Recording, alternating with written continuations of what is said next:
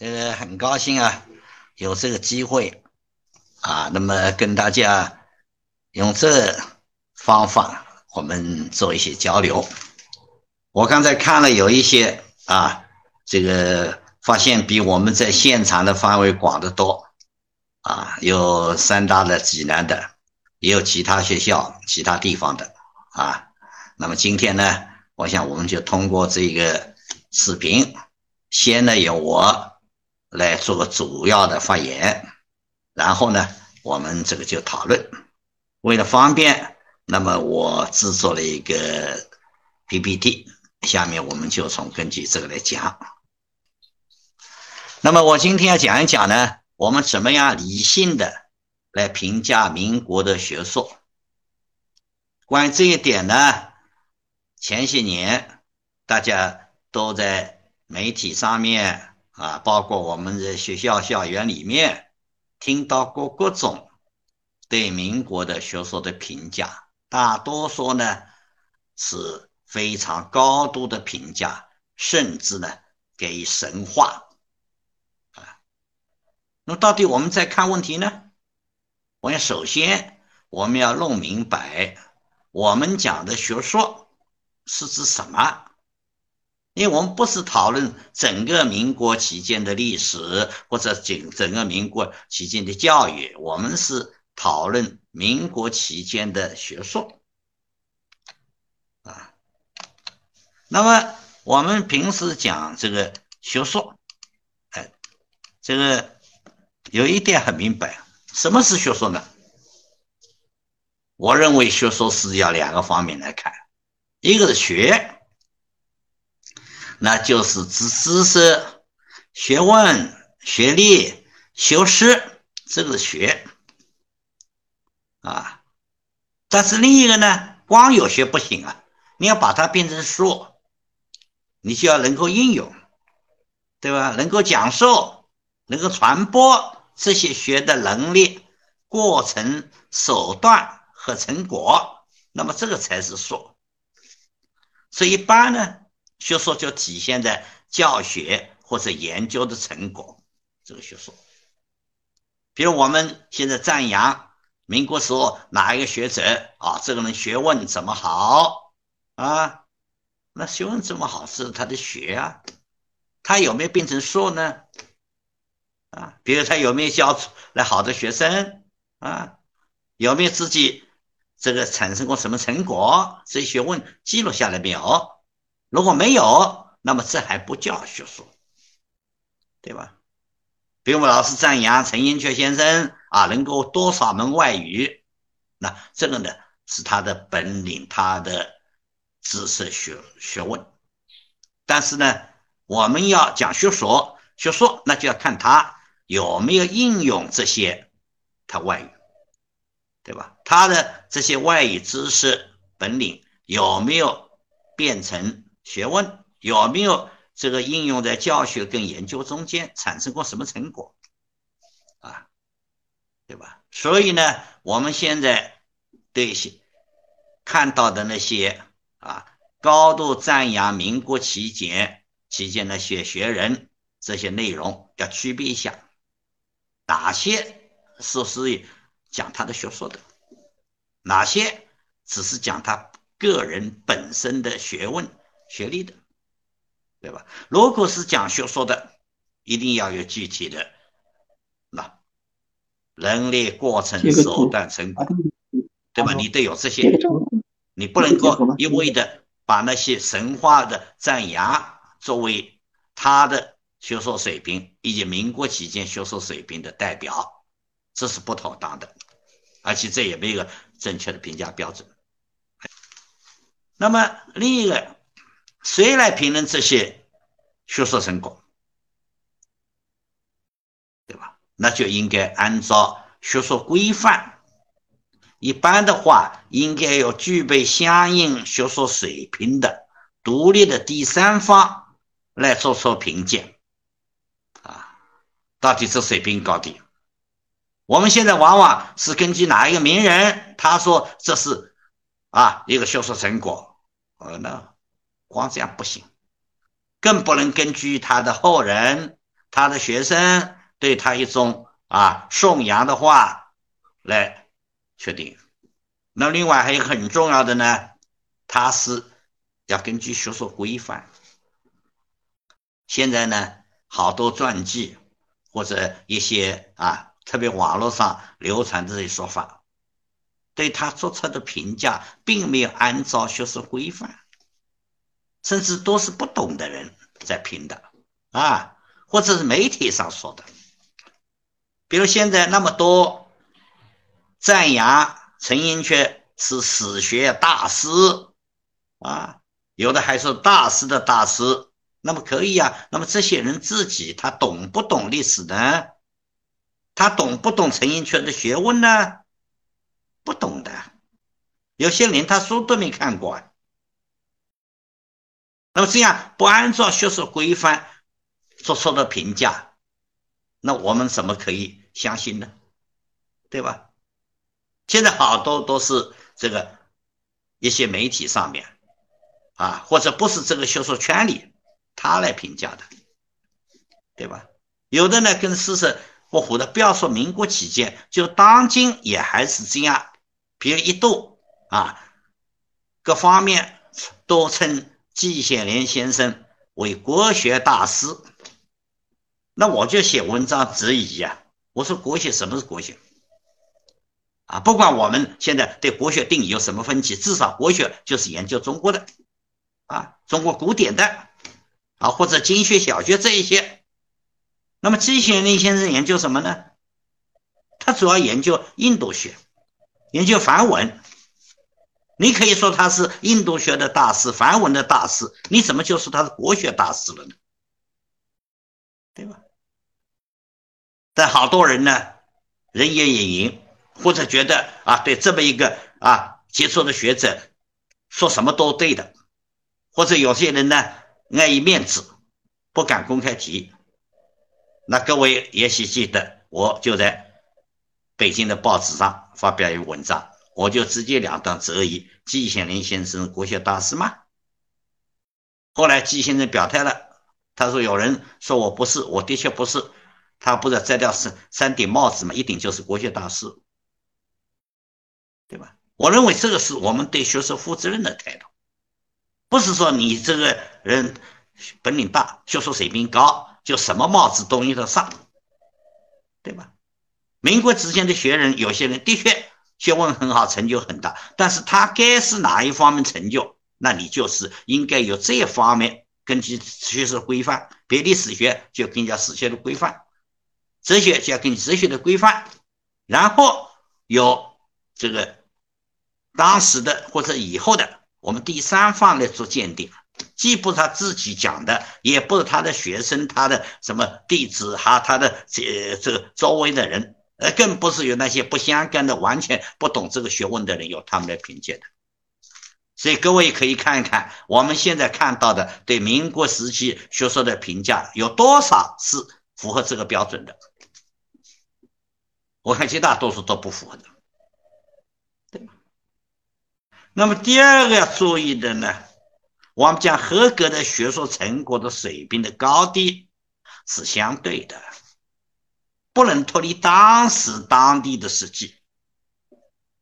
啊，有些成果在当时的确是最高的，但是相对的。到了今天，是不是还是最高呢？对吧？有的成果在民国初期它是高的。但到了后期呢，相对已经是落后了，啊，对吧？所以你就不能脱离当时当地的实际，有好多水平高低比较的。当然，如果是一个科学研究，那就是可以有绝对的高低，对吧？可以有绝对的是非。那比如我们很多人文的研究成果，那我们知道科学的成果的结论。它往往是基本上是唯一的，而且它是可以验证的，啊，可以重复的，啊，比如我们现在研究一个什么科学，我说我实验取得什么结果，那么其他人可以用你的方法来做，如果做不出来，那么就有疑问了，对吧？是人家做的不对，还是你本身这个成果还没有建立起来？比如说前几年我们河北啊有一位年轻的学者啊，在国际顶级刊物发表一篇重要的论文，那么他这个结果呢是做实验做出来的，啊，后来人家按照他的方法做，做不出来。开始他做了一些解释，但最后呢，他也不得不宣布撤销这篇论文。也许他这个结果是对的，但是不符合科学的标准。科学的标准它是可以检验的、验证的，而且可以重复的。你做了一次做成了以后，你自己都重复不了，那什么叫是科学结论呢？啊，所以从这个角度讲，我们对有一些自然科学方面、技术方面。啊，或者我们社会科学的科学部分，我们是可以用这个方法来衡量的。但是我们对人文方面的成果，因为人文方面的成果没有标准答案的。啊，比如我们研究历史，从科学部分，我可以研究这个人，比如什么时候出生，什么去世的，因为这个只有一个成一个答案。啊，你没有搞清楚你的事。但是我说我对这个人怎么评价？这有标准答案吗？这是没有的，对吧？我可以肯定他，但是我认为我可以否定他。尽管我们根据的事实一样的，因为这本身人文它是取决于人本身，研究他的本身也当时他处在这些这个条件下面啊，所以呢，我们现在来评价民国时候的学术的成果，我们也要分两部分来看。它科学的成果，那是可以跟现在、跟国际上、跟当时国家比较的。那么人文的成果呢？那你不能脱离当时的实际的情况。那么这样的，我们才能够比较有个客观的评价。那么具体怎么来评价民国期间的这些人物啊？这个，对吧？这个学说呢？那么一般的来说，其中的文学艺术、翻译、新闻报道、国民教育、行政管理、法治建设、技术进步、产业发展，像这些呢，都属于学术的应用。我们不把它看成学术啊。你比如当时一部小说，啊，那这属于文学艺术。我们本身这个不把它看成学术，啊，研究评价这本小说，哎，这是是学说了，对吧？又比如说，在民国期间，有好多介绍西方、介绍日本、介绍外国的这些书，啊，有的是本来是原著是个有名名著。啊，翻的很，比如说，你看晚清的时候，严复翻的《天演论》，翻的这些，那当然本身就是名著啊。那么民国间很多好的翻译，但这个不是学说，不是学说啊。除非你在翻译的过程中间，像潘光丹先生翻译爱丽丝的那个性心理学，他加了很多相应的中国史料中间，他作为作作为解释。哎，这一部分是翻译学说的，对吧？他实际上是做研究的。如果一般的翻译，这是不能算算的。有篇新闻报道啊，民国期间的确报道了很多重要的国内外的消息啊，特别是国外的，有的以前从来没有过的，有的给我们开了眼界的，有的是一个重大的事实。但是这个不是学说，对吧？它本身不是学说。啊，你现在我们研究它作为新闻史的资料，那么这个研究这是学说。又比如国民教育，我们知道这个清朝废科举以后啊，然后以后颁布新的学制，那么相应的啊，我们现在的现代的国民教育应该可以讲是从清朝废科举以后，那么特别是在民国期间啊，这个奠定基础，然后。取得早期的发展，啊，比如我们现在有的把当年的教科书拿出来说编得很好啊，还有呢，我们现在说当时这个有些学校教育水平很高，对吧？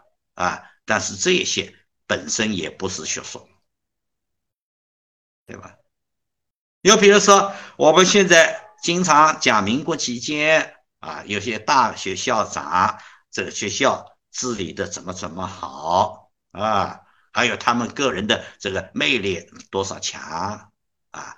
那么这个呢，是行政管理学校的行政管理，对吧？尽管也体现了这个当事人他本身的学术水准，但他本身不是学术啊。所以其他像这个法治建设啊、技术进步啊、产业发展啊啊，这些都是运用。当时的科学技术、行政管理、学术研究的成果，呃，它本身呢不是学术，啊，所以我们如果要评价民国期间学术，那么这些这里列出来这些因素呢，基本上你不要去管它，这个不是学术。那么现在在评价这个民革的学说的呢，还有一个重要的。误解，好多人讲的也不是这一个学者、专家、教授的本身的学说，而是强调他的思想、人格、道德、信仰。我们承认这一些对学说是有比较大的影响的，有的说甚至决定性的，啊。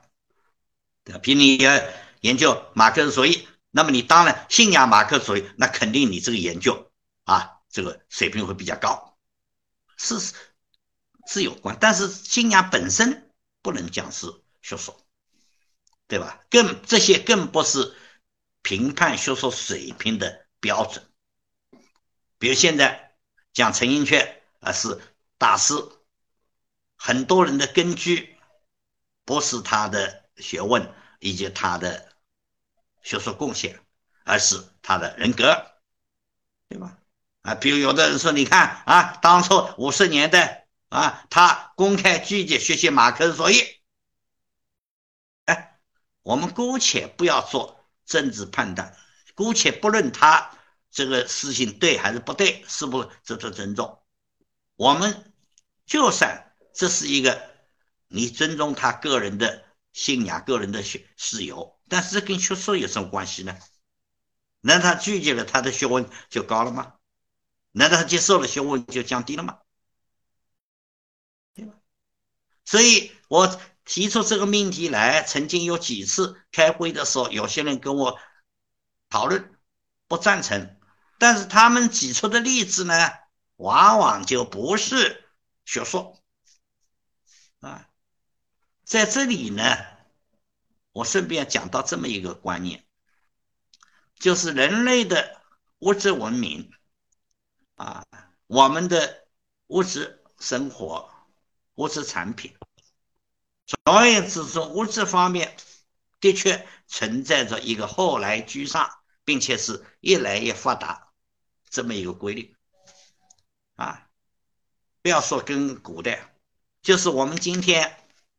我们的生产力啊，我们的物质供应，那我们的生活水准啊，你跟民国时候比比看，你跟清朝跟以前比比看。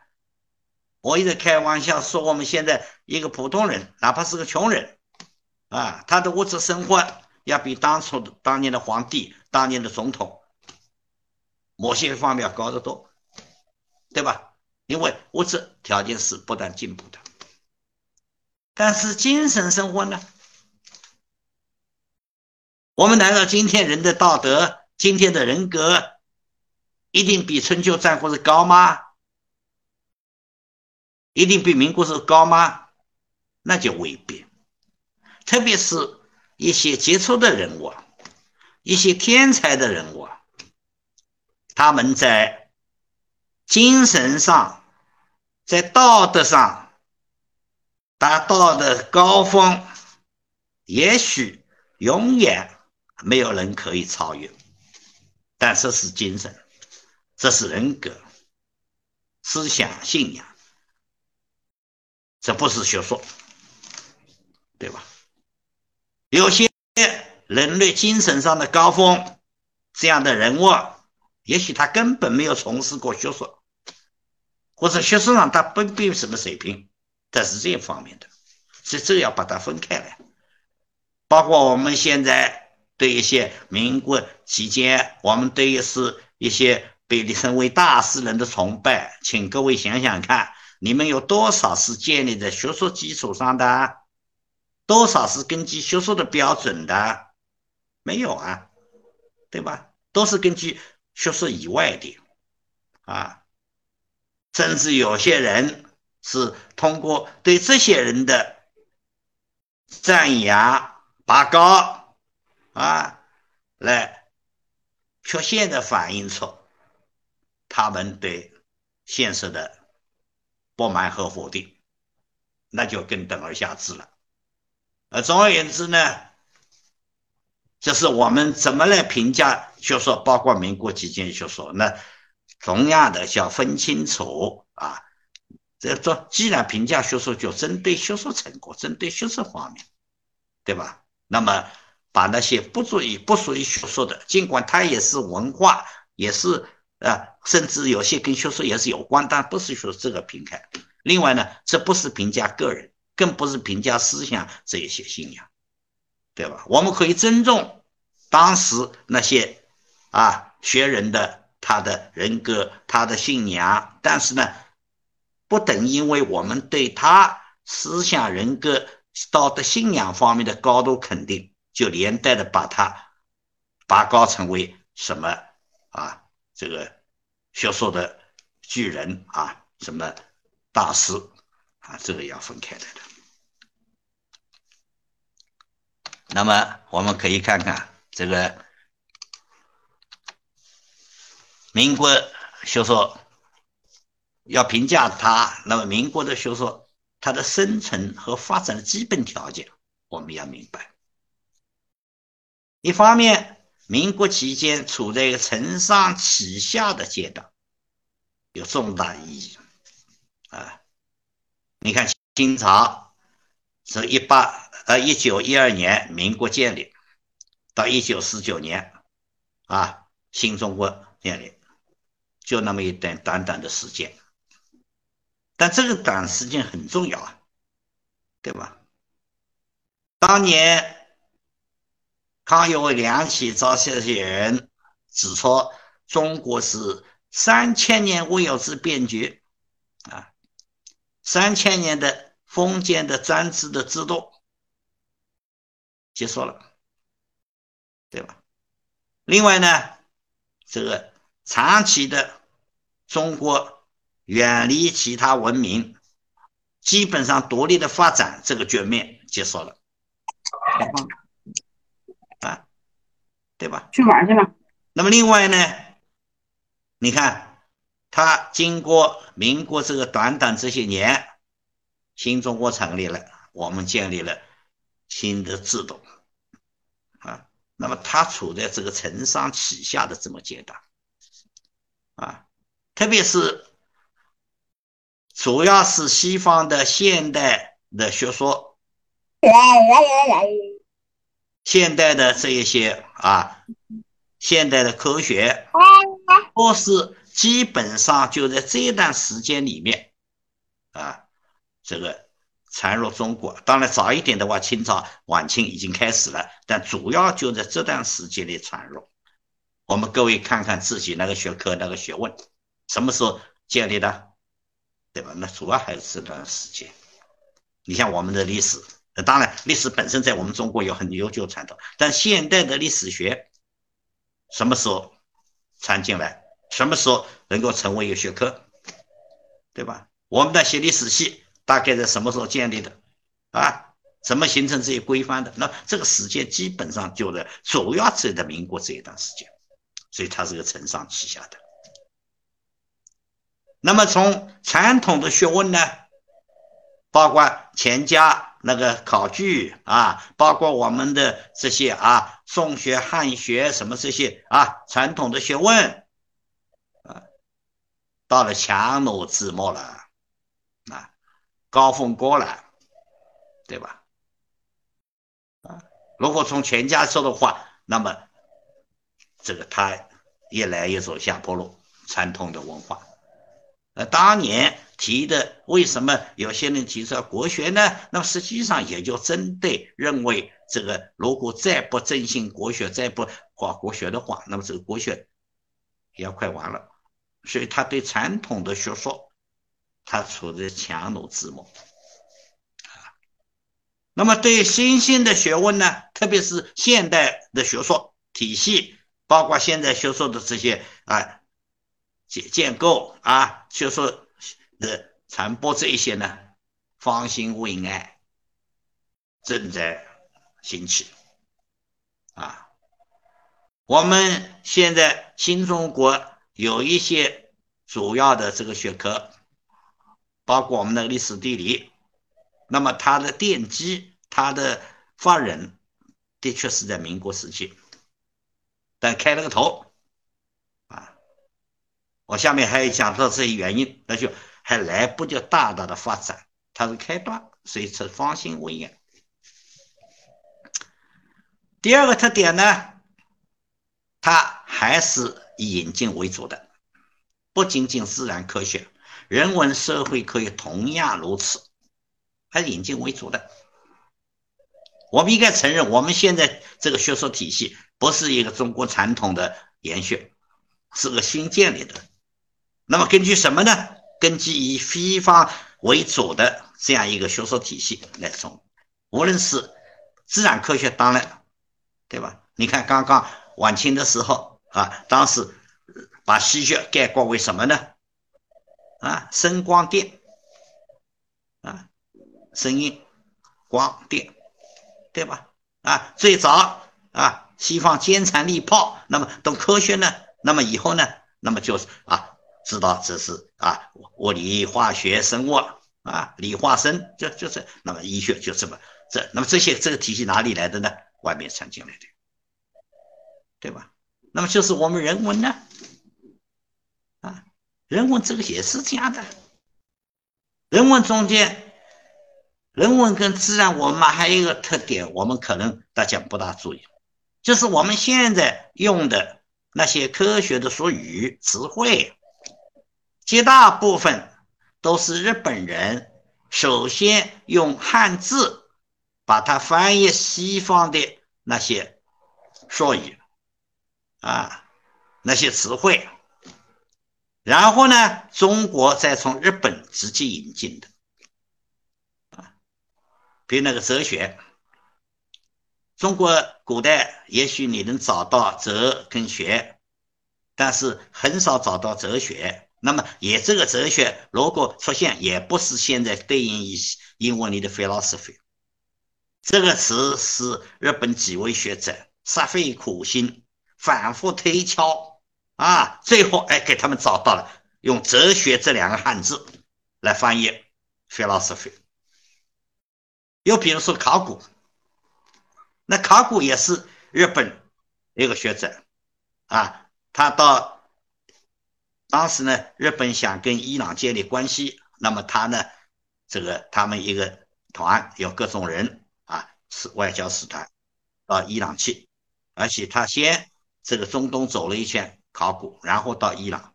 那么他在这个回来以后呢，他就翻译西西方的一本考古的书啊。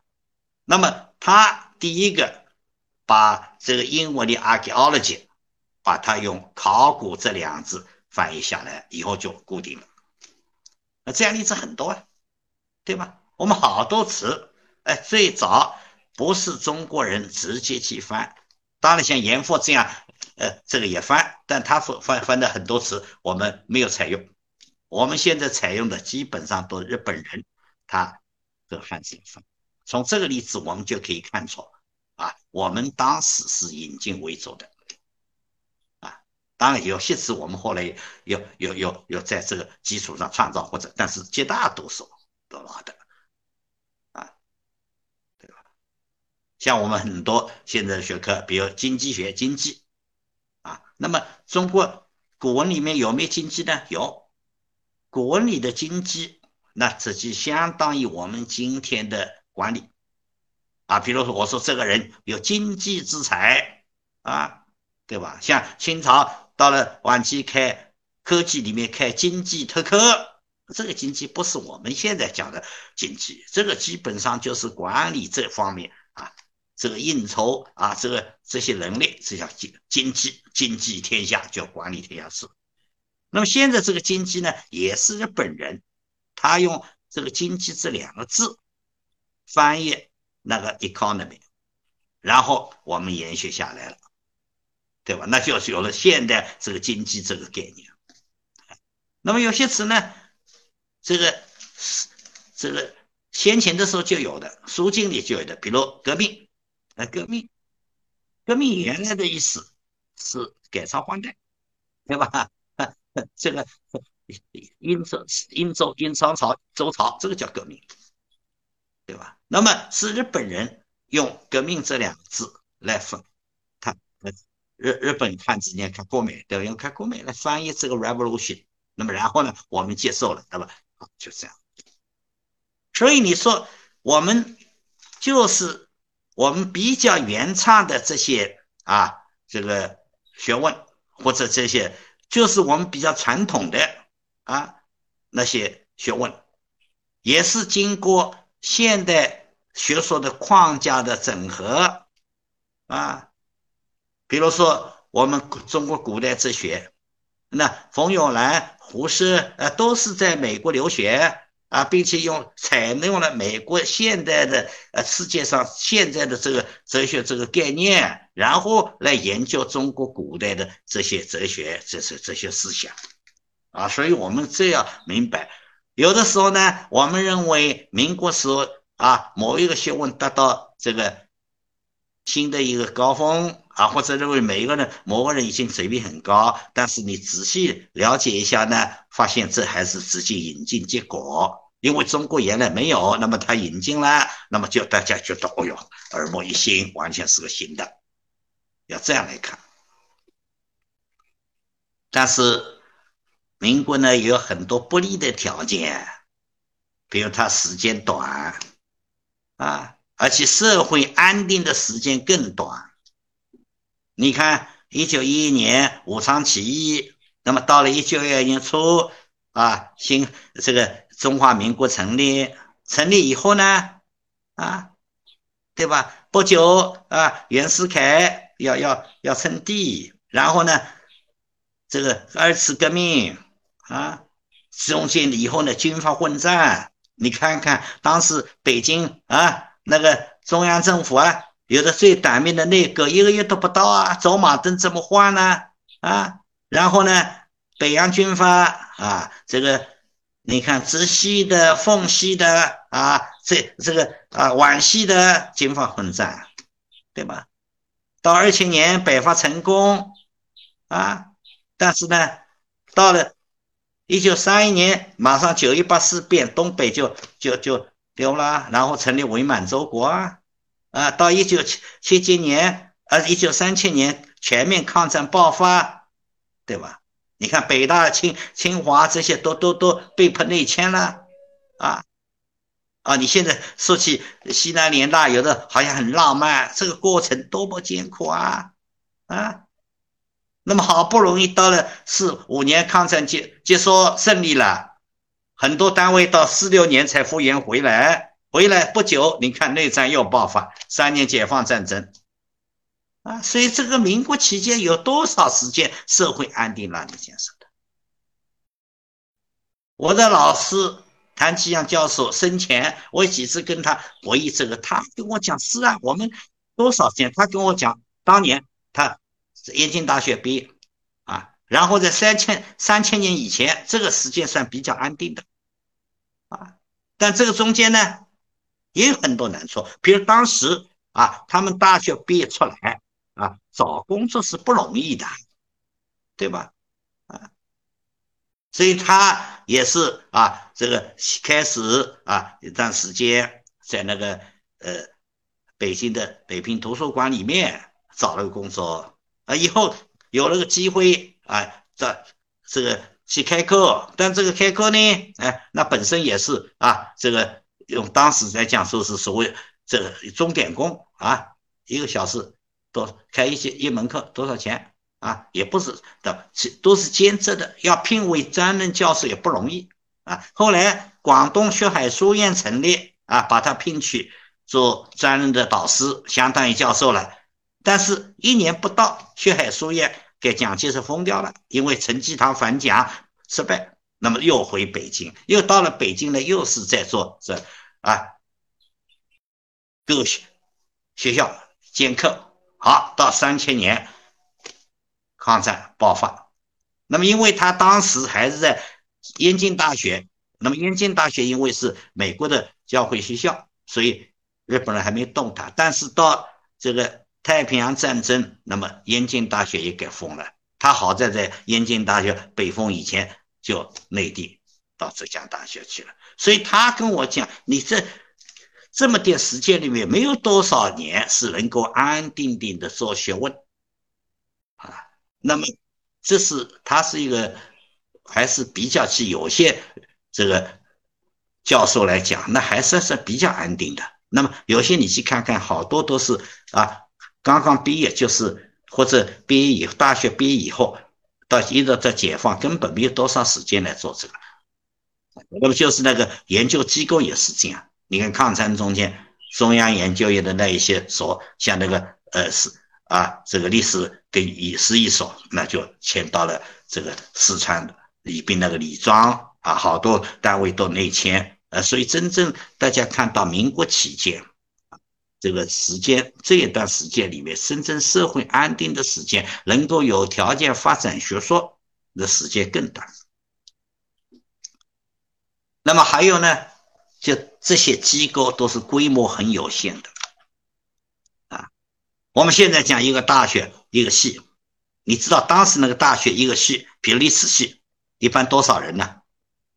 最多一二十个人。啊，对吧？一个年级有的时候甚至这一两个人，啊，对吧？机构是这个这些专门挂的牌子是什么研究所，甚至研究院，有的专职人员几乎没有，对吧？你看西南联大，你看总共学校的规模有多大？啊，对吧？这个当时这个。国家最高的学术机构，中央研究院有多大的规模？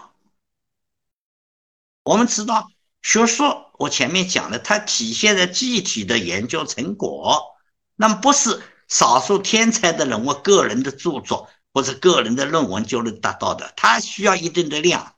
有些工作呢，需要比较长的时间的做。那么在这样规模有限、专业机构人员很少情况下，做不成的。比如我的老师，包括他的老师顾颉刚先生，一直想编一套中国历史地图。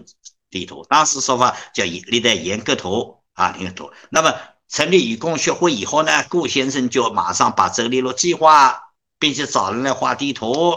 顾先生一开始很乐观啊，说这个呢，我们已经出了广告了，几年之内就可以出来。他认为叫人家画好，请谭先生校对一下就可以了。结果谭先生校对呢，说这个差远了。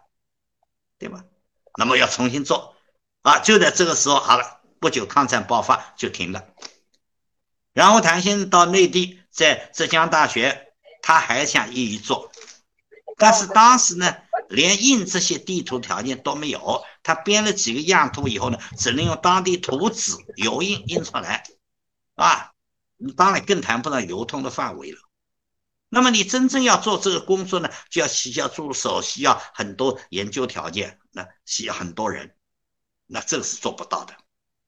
相反的，解放以后啊，这个当毛泽东主席把这个任务呃交到他手里啊，那么他开始编的中国历史地图集，最后怎么编成的呢？啊，从你看，从五五年底开始。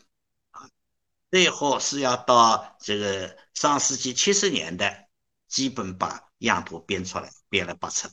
那么动员了多少人呢？啊，你看复旦大学啊，这个南京大学啊，云南大学啊，这个北京大学啊，还有呢中当时叫中国科学院，好几好几个研究所啊，我统计一下，专门参加的人超过一百个。那么这样积累这么长的时间啊，这些人这些工作，这个成果才完成得了。其他你看，我们这个新中国的几项大的学术项目，都要动员大量的人力物力，有专门人员。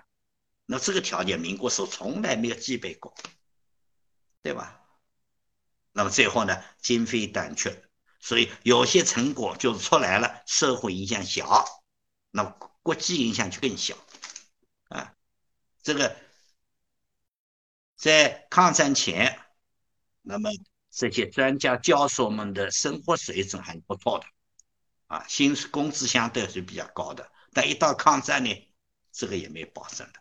但是就是在抗战以前，研究的经费还是很少的，啊，这个教学的经费也是很有限的，啊，所以当时这个能够上大学，上了大学能够继续做研究，那么这个可能性，这个在这个。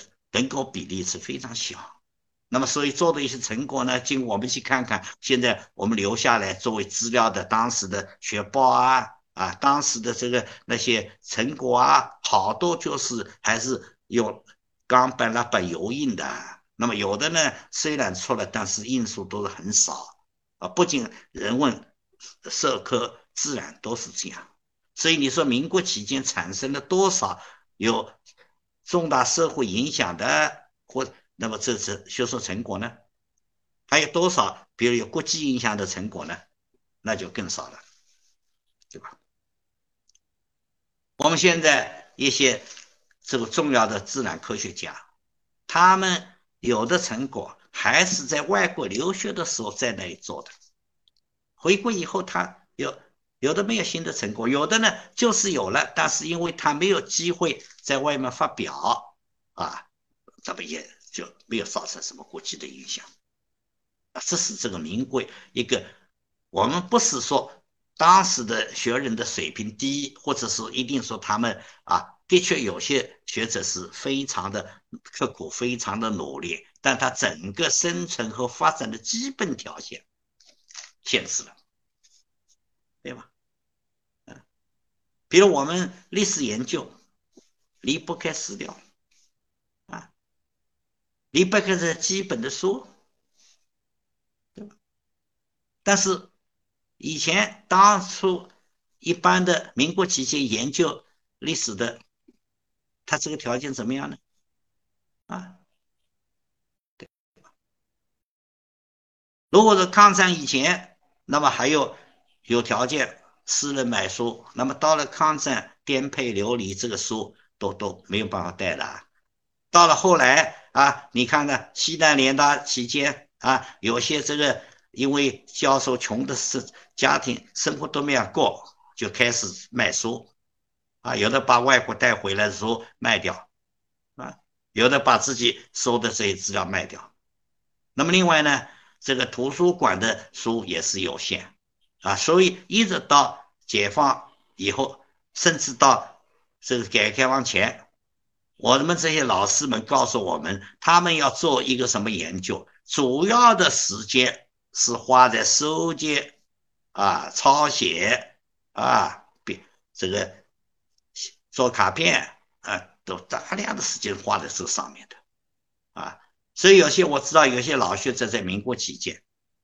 积累大半辈子的资料，但是呢还不够，所以还没有条件做这一方面的研究，啊，那么这个还有呢，国际影响小的一个原因就是，当时只有极少数原来留过学的或者是自然科学的这些人才有条件进行国际交流，啊，这个一般的这个。人文学科那是很少有这个机会的啊，只有其中那些本来是留学回来的，或者他们啊原来有这个海外的联呃这个联系，所以他们才有这个条件啊，一般人这个条件是没有的啊。那么明白了这些呢，我们就可以知道为什么我们对民革文革的呃民民国的学说往往会高估，特别前些年非但高估，甚至神话啊。这里面呢，第一是因为有政治因素啊。为什么有政治因素呢？两方面都有啊，就是我们对民国的学说。过分的政治化，啊，这个解放以后啊，像我们这一代人，我们在念研究生以前，根本不知道民国还有那些学术贡献，根本不知道那些人有的还是做学问的，为什么呢？因为这些人有的是认为是反动，啊，有的呢，因为他到了台湾。到了美国，所以这些人呢，我们是对他们的学术一概否定的，啊，那么就是对这个留在大陆的或者有过民国期间经历的人，那么对他们在民国期间做的学问，这个学说也因为过分的政治化，也一概否定。到了文革期间，甚至。加以批判，彻底否定。但是另一方面呢，到了改革开放这些年，解放思想好，有的人要走另一个极端了，啊，就是只要是民国期间的这些都是好的，都是值得肯定的，对吧？甚至有的人借肯定这些成果来否定我们新中国的学术成果。啊，这是一个政治因素，这不是正常正常的。第二个原因呢，因为文革造成的断层，就是这些学问就没有办法正常的传承了，啊，对吧？也有一些学问，前面在民国时开了一个头，那照理呢，应该。继续发展传承，第一代传到第二代、第三代，应该这么传的啊？但是有一些学问就成了断层了。第一批那就是解放以后，有文革前就已经出现这个现象了。比如说我们地理方面，像人文地理学啊，那么在五十年代。特别后来反右所，就把它定下来，这资产阶级的伪科学。所以呢，所有的人文地理啊学科全部停止批判啊。所以到了那个改革开放初期啊，要编这个呃，当时要编百科全书啦。那么像人文地这一条呢？居然找不到什么人来写，后来总算发现老的人还在，所以开玩笑，他等于蹉跎文物啊。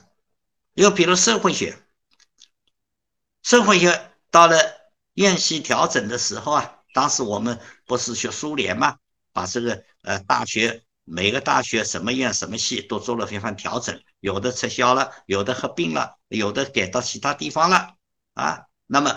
当时把全国的社会学的系所全部取消，啊，据说当时费孝通先生曾经请求中央领导能不能保留一两所，领导说不行，就是要他断子绝孙，因为这个学科是资产阶级的，要否定了。那么到了文革呢？如果说在这以前，哎，限限于少数。那么到了文革呢，就有的就彻底否认啦，有的定为资产阶级的学科，有的称为反动的，啊，有的称为这个啊过分繁琐的，啊，对吧？当时这个到了一九七六年，还拍了个电影啊，内容是反映什么反击资产阶级啊路线伏笔的，那么其中塑造了一个。啊，这个资产阶级的教授啊，啊，他的形象是什么呢？在课堂里面就是反复的讲马尾巴的功能，就是讽刺那一些学问啊，包括在自然科学的以前的都是一种啊资产阶级的繁琐的啊这个完全无没有用的。那么到文革就造成这个断层，所以我们有的很多学科，民国期间已经形成，本来是一只船到这里就断。就没有办法正常的传承啊，那么所以到了改革开放，我们有的重新发现啊，但是已经不知道这门学问它正常发展的过程，也不知道当年那些奠基人他们到底做出了什么贡献。但是因为现在断绝了，那么好，就是想象它是最重要啊，神话这个，要不的话怎么样怎么样。啊，这个原因呢，就是它本身就没有正常的传承。如果正常传承，大家都一一路发展下来，那么很会很明白知道哪一些啊是正常的，对吧？哪一些到底达到什么水平？啊，第三个原因呢，公众就更加不了解真相。啊，这个如果说我们大学里的人、学术界的人。多少还知道一点这些流传的过程，知道一点当时的水平的话，那么一般公众就更不了解。像我刚才讲的这情况，一般公众不了解的。我们也是因为后来当了研究生，我们就是学问才知道。那么，所以现在开始。网络上面、媒体上报道了民国的学人，报道了他们的学问，他们就形成强烈的反差。你看，当时学问这么高，这人这么伟大啊，这么高尚，而你们现在呢？好，那么这样呢，形成强烈的反差，他就造成这个形象啊，就民国时候的学人，民国时候的学问，那高不可攀。啊，你们现在这个教授，那么加上现在这种啊一种反制的倾向，哎，一种民粹化的倾向啊，你看把教授都写成什么教授啊，把什么专家写成一块砖头的砖啊，就前面的否否认当前，那么同时呢，就美化已过去，那么公众呢，认为他不知道到底学问的真相的，但是他们的影响的，他们接触到的。那么就是现在你们写新说的民国时候的怎么了不得，学问怎么高，他就从这个上面。那么第四个原因呢，不可否认啊，一些师承的效应呢，造成了过多的美化的拔高啊啊，比如说每一门学科，我们现在讲，因为它主要是民国期间啊奠基。在民国期间引进的，啊，或者在民国期间已经形成的，那我们这个祖师爷呢，就是民国时候，然后呢，我们现在是第二代、第三代，啊，传承、传人、传承的，呃，这个传人，啊，那么好，这个当然了，中国人本来一向是尊师，那么尊师们发展到，那么对老师的学问啊，那么对太老师的学问，那当然啊，只有赞扬美化。拼命，那么拔高他们也是拔高自己啊啊！他们是大师，那我至少是个小师，对吧？将来我也是大师啊，就这个效应应该看到的，比我们历史地理这个分支啊，那么最早啊是三位奠基的人呢，像我的老师谭江先生啊，那么这个啊还有北京大学的。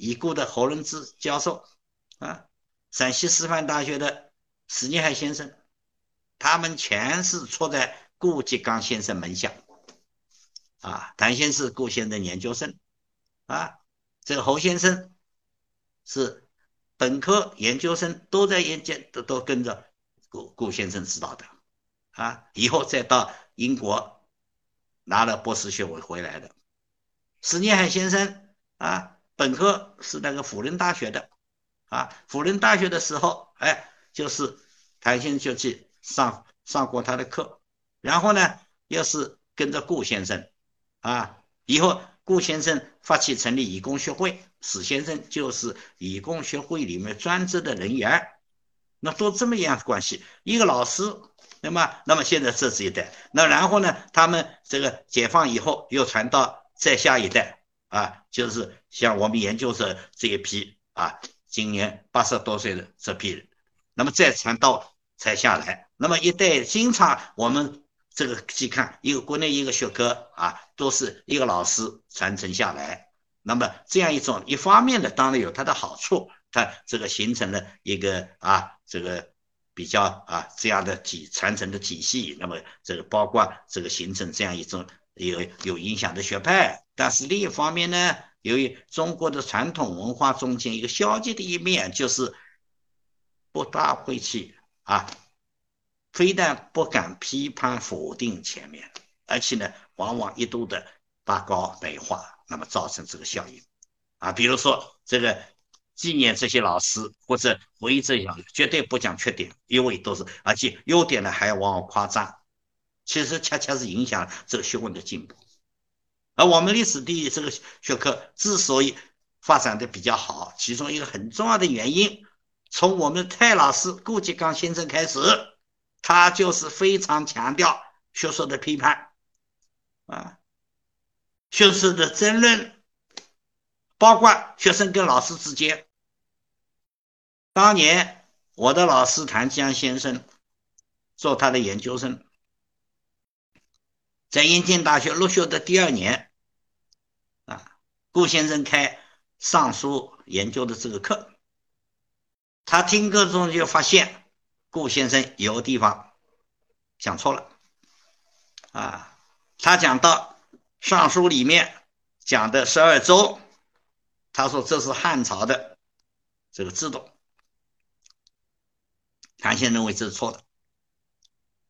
那么谭先生呢，下课以后就跟他提出来，因为自己的老师嘛，而且当时顾先也不是一般的老师。